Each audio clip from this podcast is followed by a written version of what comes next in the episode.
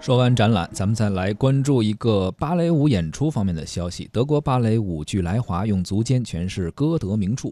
歌德所著的世界文学巨作《浮士德》，大家一定不陌生啊。而用芭蕾舞的手法去具象的诠释浮士德的故事，想必大家不一定见过。德国多特蒙德芭蕾舞团将在七月四号和五号携该剧来华，在北京天桥剧场为观众带来一场充满诗意与浪漫的芭蕾盛宴，用戏剧性的。的舞蹈揭示求知的野心和救赎的渴望。芭蕾舞剧《浮士德》是多特蒙德芭蕾舞团艺术总监王新鹏的作品。浮士德为了寻求新的生活，和魔鬼墨菲斯托签约，把自己的灵魂抵押给了魔鬼，而魔鬼要满足浮士德的一切要求。如果有一天浮士德认为自己得到了满足，那么他的灵魂就将归魔鬼所有。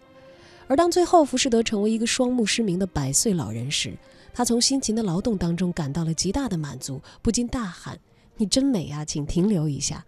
在艺术家李辉所设计的宏大的雕塑启发之下，王新鹏创作出了古典美学以及动人寓言的广阔的瞬间，